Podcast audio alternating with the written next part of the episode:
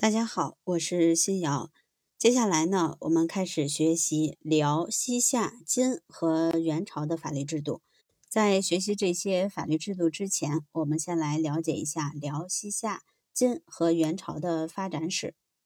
辽、西夏和金是唐末五代以后，在我国北方和西北地区出现的与宋政权并列存在的几个少数民族政权。辽又称契丹，是由我国北方少数民族契丹建立的一个政权。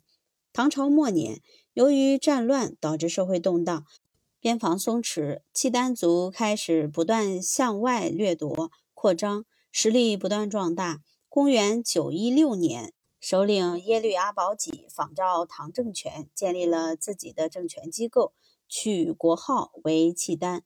九四七年，正式改名为辽。成为与北宋政权相对峙的一个封建王朝，并建立了相应的政治、经济、文化、法律等各项制度。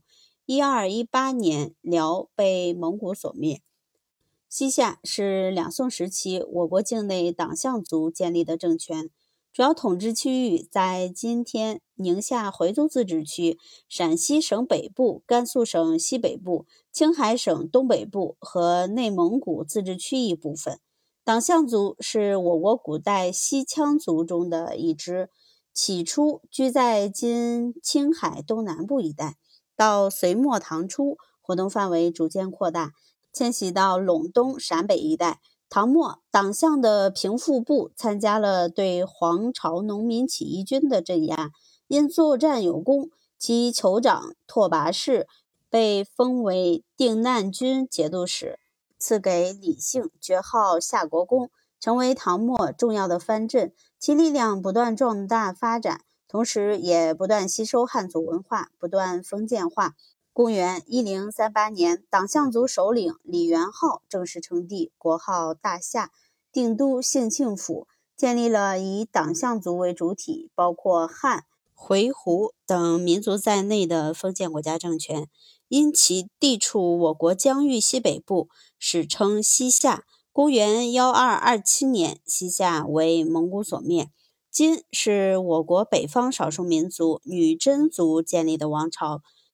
女真族唐朝时称为黑水漠河，生活在黑龙江一带，以渔猎为生。由于长期受到辽的压榨和欺辱，女真族开始叛乱，首领完颜阿骨达向辽统治者宣战，于公元一一一五年称帝建国，号称大金。此后，金陆续打败了辽和北宋，迁都至汴京（今河南开封）。公元幺二三四年，金被蒙古所灭。由于各民族政权建立的背景不同，民族间政治、经济、文化发展比汉族落后，互相之间也不平衡，造成了辽、西夏、金各国在法律制度上发展的不平衡，并且都不同程度地实行过民族歧视、等级制度和民族分治政策。但在政权建立巩固的过程中，他们又不断的受到汉族先进文化的影响，不断的吸收融化汉族文化，在法律制度上也不断的与汉族法律制度交叉融合，最终形成了受汉族影响的具有本民族鲜明特色的法律制度。他们的法律制度是中国传统法治体系的重要组成部分。元朝是由蒙古族建立起来的一个封建王朝。蒙古高原原为金的附属地区，随着金统治的逐渐衰落，蒙古的势力不断壮大起来，不再臣服于金。公元幺二零六年，首领铁木真统一了蒙古各部，建立蒙古国，并率军不断向外征战扩张，先后灭辽、西夏、金政权。